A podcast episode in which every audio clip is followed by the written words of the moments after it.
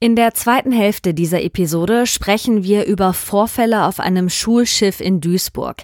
In der ursprünglichen Version haben wir die Formulierung sexueller Missbrauch verwendet. Es geht aber um sexuelle Belästigung. Wir haben die entsprechenden Stellen korrigiert und bitten euch, den Fehler zu entschuldigen. Eigentlich kommt der Sport ja immer zum Schluss. Heute fangen wir mal damit an. Nach 15 Jahren gibt's endlich wieder Rheinfire zu sehen. Das geht am 10. Juli in Duisburg. Da kommt es zum lokalen Derby Rheinfire gegen die Cologne Centurions. Und das wird richtig gefeiert. Mit Rahmenprogramm für Kinder, Live-Musik für die Großen und jeder Menge Spaß. Seid dabei, habt einen tollen Tag und ein tolles Spiel. 10.7. Schau ins Landreisen Arena Duisburg. The Fire is back. Und jetzt viel Spaß mit dem Aufwacher-Podcast in der Städte- und Gemeindebund, das sind ja die Schulträger, wenn die halt eben Alarm schlagen und sagen, also sie gehen davon aus, dass das so, wie es derzeit läuft, nicht passiert, dann würde ich sagen, setzen fünf. In nicht ganz vier Jahren sollen alle Kinder, die neu eingeschult werden, ein Recht auf einen Platz in einer offenen Ganztagsbetreuung haben. Zumindest theoretisch. Praktisch könnte das schwierig werden, denn laut einer neuen Studie fehlen Zehntausende Fachkräfte. Auch in NRW. Sprechen wir drüber in dieser Folge. Mein Name ist Wiebke Dumpe. Hallo. Rheinische Post Aufwacher. News aus NRW und dem Rest der Welt. Und im zweiten Thema geht es um schwere Vorwürfe auf einem Ausbildungsschiff in Duisburg. Ein ehemaliger Mitarbeiter soll da Auszubildende sexuell belästigt haben. Mehr dazu später. Und los geht der Aufwacher mit den Meldungen aus der Landeshauptstadt und die kommen von Antenne Düsseldorf.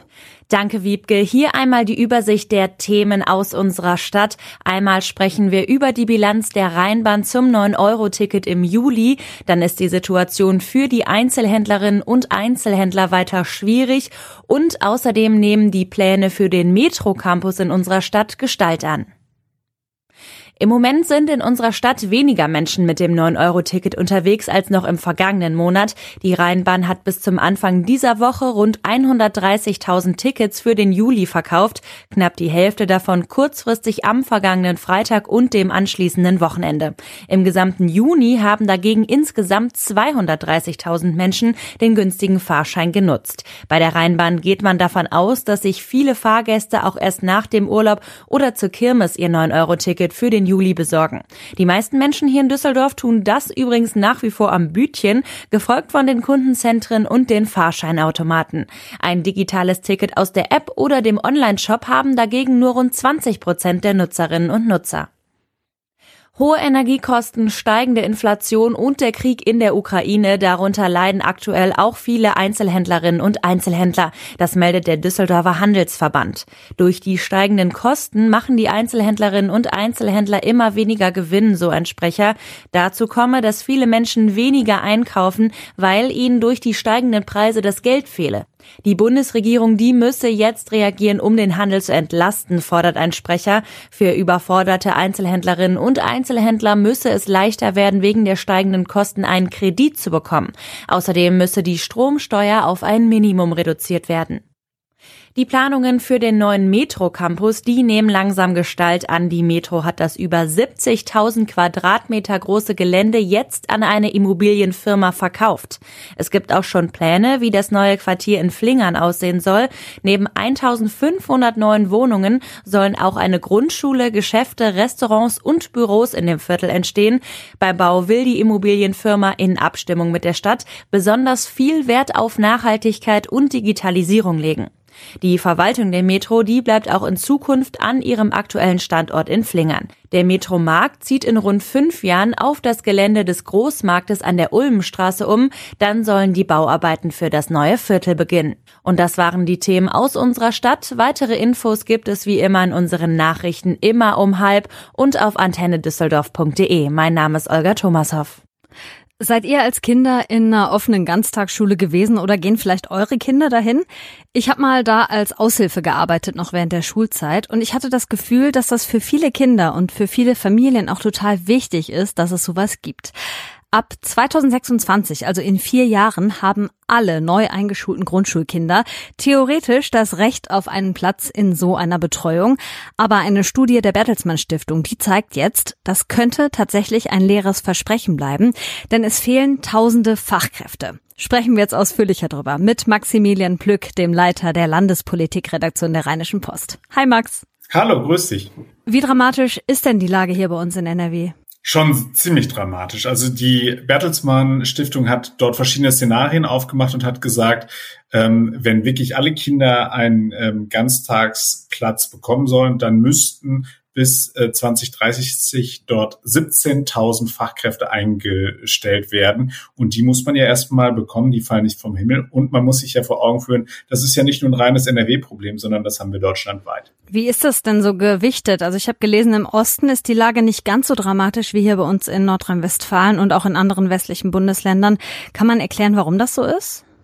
Das erklärt sich ganz einfach historisch. Also äh, Ostdeutschland zu Zeiten der DDR hatte einfach auch eine viel höhere Frauenerwerbstätigkeit und dadurch ähm, müssen die nicht so wie wir, äh, wo wir ja doch noch häufiger das klassische Rollenmodell hatten, der Papi ist der Familienernährer und Mami bleibt bei den Kindern zu Hause, äh, dann von null anfangen. Also da gab es einfach schon viel mehr Strukturen, das war verbreiteter, da gab es weniger Vorbehalte. Hier war das ja teilweise ein richtiger Kulturkampf, als es äh, zu Beginn um den, äh, um den offenen Ganztag ging. Und das ist jetzt einfach der Grund, warum das halt eben bei uns weniger verbreitet ist. Woran liegt es denn, dass so wenig Leute diesen Job machen wollen, also dass es so wenig Personal gibt? Das ist natürlich ein sehr anstrengender und belastender Job und die, die Frage ist einfach auch, wie sieht's aus mit der Bezahlung? Da hat, haben die Gewerkschaften in den vergangenen Jahren schon ähm, mit den Streiks, die sie im Sozial- und Erziehungsdienst durchgezogen haben, schon äh, mehr hinbekommen.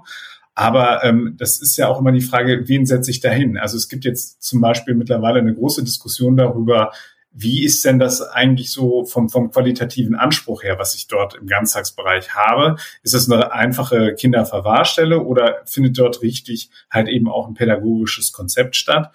Und ähm, wenn man jetzt wirklich sagt, man möchte dort Fachkräfte einsetzen, dann wird es einfach auch schwieriger, die zu bekommen. Wir haben ja nicht nur bei den offenen Ganztags das Problem, wir haben auch bei den Grundschulen ein, ein, ein großes Problem, überhaupt ausreichend Grundschullehrer zu äh, bekommen. Auch das hängt mit der Bezahlung zusammen.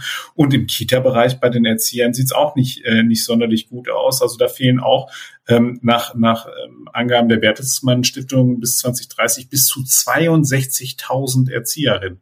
Also da ist schon, das ist einfach ein dickes Brett und die Leute fallen nicht vom Himmel. Man muss diesen äh, Job wirklich halt eben attraktiver machen. Und das geht einerseits über die Bezahlung, aber andersherum auch über die Arbeitsbedingungen.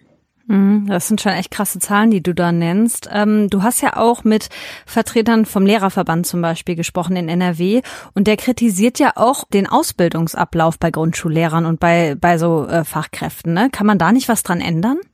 Also er hat ja gesagt, das Problem ist, dass man halt bei den äh, Grundschullehrern, also wenn man jetzt wirklich so den klassischen Grundschullehrer nimmt, dass man dort auf Masterstudiengang umgestellt hat und das hat einfach zu einer Verlängerung des Studiums geführt. Das heißt also, die Leute, die wir jetzt ausbilden, ähm, wenn wir jetzt, sagen wir mal, eine große Offensive starten und sagen, Leute, jetzt müsst ihr alle Grundschullehrer werden, dann sind die halt eben erst in sieben Jahren fertig und das ist halt zu spät. Mhm. Und ähm, deswegen, also ist, wäre das ein möglicher Ansatzpunkt. Aber es gibt noch viel, viel mehr. Der Andreas Bartsch, der äh, Vorsitzende des Nordrhein-Westfälischen Lehrerverbandes, hat beispielsweise auch gesagt, man muss stärker auf die Teilzeitkräfte zugehen und die dazu zu bewegen, Stunden aufzustocken oder eine weitere Sache, die aber, da kann ich jetzt schon den Sturm der Entrüstung quasi spüren. Äh, er hat gesagt, es gab mal in den 90er Jahren was, das äh, nannte sich die sogenannte Vorgriffsstunde. Das heißt, dort wurden Lehrer äh, verpflichtet, über einen Zeitraum von sechs Jahren eine Stunde pro Woche mehr zu unterrichten. Das hat vor, haben vor allem jüngere Kollegen äh, übernommen. Diese zusätzliche Stunde haben sie dann angespart und konnten dann halt eben nach diesen fünf bis sechs Jahren dann eben äh, Arbeitszeit reduzieren. Das könnte man jetzt beispielsweise über ein Lebensarbeitszeitkonto machen oder wie auch immer. Also diese Ausgestaltung ist da wirklich variabel. Ähm, aber das muss man halt eben auch erstmal durchsetzen. Und mhm. ein dritter Ansatzpunkt, den er mir genannt hat, war, ähm, es gibt immer noch viele unversorgte Gymnasiallehrer. Der Grund, warum wir halt eben so wenig Grundschullehrer haben, liegt unter anderem auch an der Bezahlung. Also die kriegen ja nicht dieses Einstiegsgehalt A13, so wie eben ihre Gymnasialkollegen. Und da gibt es aber Gymnasiallehrer, die halt aufgrund ihrer Fächerkombination gar keinen Job haben, weil so viele Deutsch- und Geschichtslehrer gar nicht gesucht werden. Und ähm, dann könnte man die ja nachschulen und dann halt ähm, in, in Grundschulen einsetzen. Er sprach davon, das könnten äh, 1500 bis 2000 Lehrer sein, die man dort so vermittelt bekäme. Okay, das sind jetzt viele Vorschläge und Möglichkeiten, wie man das lösen kann. Umsetzen muss das ja am Ende das Land NRW. Also die sind in der Pflicht, die haben quasi da auch diesen, diese Verpflichtung, das bis 2026 hinzubekommen. Was sagt denn das Schulministerium zu dem Ganzen? Haben die eine Idee? Also man muss bei dem Schulministerium zurzeit ja ein bisschen aufpassen, weil Frau Feller, die neue Schulministerin von Nordrhein-Westfalen, ja noch nicht so lange in Amt und Würden ist. Das Schulministerium hat mir gesagt, ähm, dass sie ähm, natürlich die Qualität der Angebote im Ganztag sicherstellen wollen und dass sie die Einführung und Umsetzung des Rechtsanspruches gemeinsam mit den Schul- und Jugendhilfeträgern vorbereiten.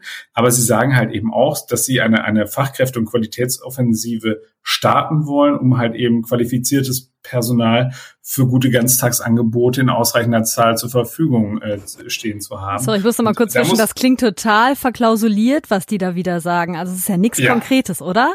Nein, überhaupt nicht. Und ich habe mich auch über diese Antwort habe ich mich auch ehrlicherweise ein bisschen geärgert, weil ich finde, äh, äh, das war dann einfach mal äh, so an der an der Fragestellung vorbei argumentiert. Mhm. Also in Vorbereitung zu sein ist ja schön und gut. Nur wenn das, was die Bertelsmann Stiftung da jetzt prognostiziert hat, eintritt, dann ähm, reicht das, was da derzeit gemacht wird, offensichtlich nicht aus. Und ich meine, wenn der Städte- und Gemeindebund, das sind ja die Schulträger, äh, wenn, wenn die halt eben Alarm schlagen und sagen, also sie gehen davon aus, dass das so, wie es derzeit läuft, nicht passiert, dann würde ich sagen, setzen fünf. Also das ist schon äh, für die Landesregierung ein hartes Brett und da sind sie offensichtlich nicht ausreichend den Anforderungen, die es da gibt, nachgekommen. Ab 2026 soll jedes neu eingeschulte Grundschulkind einen Anspruch auf einen Platz in einer Ganztagsbetreuung haben.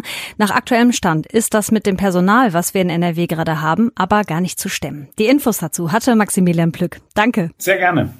So, jetzt ein ganz anderes Thema. In Duisburg gibt es ein Schiff für angehende Binnenschiffer. Die leben dort und machen ihre Ausbildung da. Das klingt ganz gemütlich, so ein bisschen wie Klassenfahrt, finde ich. Aber seit einigen Wochen stehen Vorwürfe im Raum. Ein Mitarbeiter soll da mehrere Auszubildende sexuell belästigt haben. Auch Drogen sollen im Spiel gewesen sein. Die Hintergrundinfos bekommt ihr jetzt von Alexander Triesch aus unserer Lokalredaktion in Duisburg. Hallo Alexander. Hallo. Kannst du uns mal erklären, was da genau auf dem Schiff passiert sein soll? Also welche Vorwürfe da im Raum stehen? Ja, uns hat ein Mädchen kontaktiert. Ich nenne sie einfach mal Clarissa, weil wir den echten Namen natürlich jetzt in der Berichterstattung nicht verwenden werden. Sie sagte uns, dass sie als Auszubildende im Binnenschifffahrtsbereich ähm, zuletzt auf dem Schulschiff in Duisburg war ähm, und es dort zu mehreren Fällen von Belästigung und auch sexueller Belästigung gekommen sein soll. Ähm, Clarissa hat das nicht so wirklich alles selbst erlebt. Ähm, das meiste hat sie ähm, ja mitbekommen über äh, Freunde und, und, Klassenkameraden, die sie unterstützt hat. Aber sie wurde auch selbst belästigt, zum Beispiel über Instagram-Nachrichten von ähm, einem der betroffenen Mitarbeiter und ja, hat sich dann an uns gewandt. War sie denn dann das einzige Opfer? Vermutlich ja nicht, oder? Genau, ähm, wir wissen mittlerweile von etwa zehn Betroffenen. Und der Mitarbeiter, um den es geht, der soll dort äh, außerhalb der Kurse und außerhalb der Betreuung, äh, ja, ich sag mal, Partys gefeiert haben mit äh, verschiedenen Auszubildenden. Es soll dort Alkohol gegeben haben, wahrscheinlich auch Drogen. Das ist natürlich erstmal nicht erlaubt und ähm, ist auch ein eklatanter Verstoß gegen die Regeln dort an Bord. Man darf da zum Beispiel auch gar nicht ähm, in die Kabinen von anderen rein. Also die Auszubildenden untereinander dürfen sich da auch gar nicht treffen. Also sollte eigentlich dort darauf geachtet werden, dass da eine gewisse Distanz herrscht. Und was jetzt entscheidend ist am Ende, dass der Mann sich da auch an mehrere junge Frauen rangemacht haben soll. Ähm, es gab da wohl auch Kontaktaufnahmen über die sozialen Medien. Es gab wohl Sprüche an Bord des Schiffs. Es soll wohl auch mit einigen dort eine sexuelle Beziehung stattgefunden haben. Ähm, allerdings nicht mit Clarissa, das hat sie uns äh, versichert. Und ähm, ja, sie hat uns kontaktiert, damit sich da quasi was an den Verhältnissen ändert. Ich habe ja ganz am Anfang schon mal gesagt, das ist ein Schulschiff für die Binnenschifffahrt. Was genau ist denn das eigentlich? Ja, das Schulschiff in Duisburg ähm, ist ein Schiff, was dort im Stadtteil Homberg am Hafen liegt. Das handelt sich um eine Einrichtung des Bundesverbands der deutschen Binnenschifffahrt.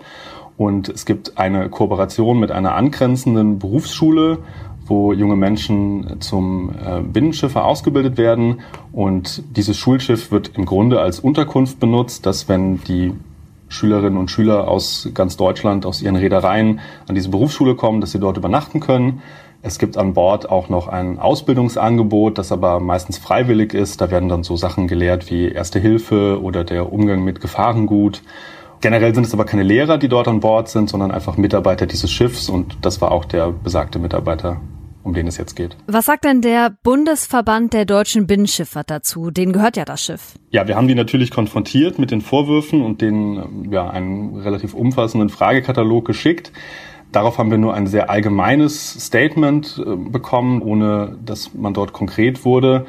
Im Grunde haben die den Fall bestätigt und gesagt, dass das schon in weiten Teilen so stimmt und uns auch gesagt, dass der Mann auch nach Bekanntwerden der Vorwürfe äh, entlassen wurde. Mehr Details haben wir da aber nicht zu.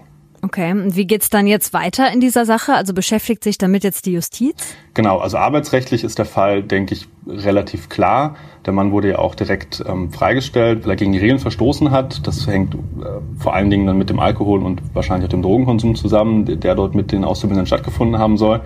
Ähm, das ist also relativ unstrittig. Komplizierter wird's dann, ob da wirklich Straftaten passiert sind. Das hängt jetzt auch davon ab, ob sich da jetzt junge Frauen melden und über diese Dinge sprechen. Wir haben da auch eine Anfrage gestellt ähm, an das nahegelegene Berufskolleg, die auch, nachdem das bekannt wurde, ein Beratungsangebot eingerichtet haben. Dort hat sich bislang allerdings noch niemand gemeldet. Ich würde aber jetzt einschätzen, dass das nicht unbedingt was zu bedeuten hat. Also das kennt man ja von, von anderen solchen Fällen, dass da vielleicht erstmal längere Zeit niemand drüber spricht und sich dann irgendwann später erst jemand meldet und den, den Mut dazu hat. Ähm, ja, also ich würde sagen, vielleicht, vielleicht ändert diese Geschichte jetzt was und es, es spricht jemand drüber. Ja, das ist am Ende immer ziemlich wichtig und genau das, woraus ankommt, also dass Leute drüber sprechen, denen sowas passiert ist. Auf einem Ausbildungsschiff soll ein Mann Auszubildende sexuell belästigt haben. Was zu dem Thema bekannt ist, hat Alexander Triesch aus der Lokalredaktion in Duisburg erklärt. Danke. Gerne. Und in die Kurzmeldungen starten wir jetzt mit einer kleinen Geschichte aus Rade vom Wald. Ein Ehepaar wollte da in der Bäckerei den bestellten Kaffee und Kuchen mit einem Hunderterschein bezahlen. Die Bäckerei nimmt aber keine Scheine über 50 Euro an. Die beiden hätten mit Karte zahlen können, hatten sie aber leider nicht dabei, also musste der Mann dann in umliegenden Geschäften versuchen, den Schein zu wechseln. Hat ziemlich lange gedauert, hat am Ende aber alles geklappt. Aber gerade so ältere Menschen stehen, zumindest ist das mein Gefühl oder nehme ich das so wahr, öfter mal vor solchen Hürden, dass sie eben nicht mehr mit Bargeld bezahlen können oder dass ihr Geld nicht angenommen wird. Wie wir Deutschen am häufigsten zahlen, stellt heute die Bundesbank vor. In einer Studie hat die das Zahlungsverhalten in Deutschland im Jahr 2021 analysiert. Ich bin gespannt, was dabei rumkommt und ob mein Gefühl richtig ist. Ich persönlich zahle eigentlich fast gar nicht mehr mit Bargeld. In Düsseldorf und in Berlin geht es heute um die Hochwasserkatastrophe im letzten Sommer. Vertreter von Versicherungen wollen in Berlin sagen, welche Konsequenzen sie aus dem Extremereignis ziehen. Kernfrage ist, wie sich Deutschland besser gegen solche Naturkatastrophen rüsten kann. Und in Düsseldorf will Kommunalministerin Scharrenbach sagen, wie es mit dem Wiederaufbau in den betroffenen Gebieten in Nordrhein-Westfalen läuft. In Straßburg geht es heute um die Taxonomie. Das ist ein EU-weites Klassifizierungssystem, um zu bewerten, wie nachhaltig wirtschaftliche Investitionen sind. Das Europäische Parlament stimmt heute darüber ab, ob Atomkraft und Gas vorläufig als klimafreundlich eingestuft werden sollen. In Pamplona in Spanien findet ab heute wieder das San Fermin Festival statt. Bei dem neuntägigen Fest werden unter anderem Stiere durch die Stadt und später in eine Stierkampfarena getrieben. Es ist Tradition, dass viele Menschen versuchen, vor den Stieren wegzurennen. Dieses Rennen ist umstritten, weil am Ende die Tiere sterben und weil es dabei in der Vergangenheit auch zu tödlichen Unfällen für Menschen gekommen ist. Und hier kommt noch das Wetter für euren Mittwoch. Der Tag startet mit lockeren Wolken und noch oft mit Sonne. Später werden die Wolken dichter und am Abend kann es auch mal regnen. Dazu zwischen 18 und 23 Grad. Der Donnerstag ist auch eher grau, zwischendurch können Schauer runterkommen, die werden zum Abend hin dann wieder weniger. Dazu maximal 23 Grad und auf den Bergen bis 21 Grad. Das war der Aufwacher am Mittwoch. Ich bin Wiebke Dumpe und ich wünsche euch noch eine tolle Restwoche. Macht's euch schön! Mehr Nachrichten aus NRW gibt's jederzeit auf RP Online. rp-online.de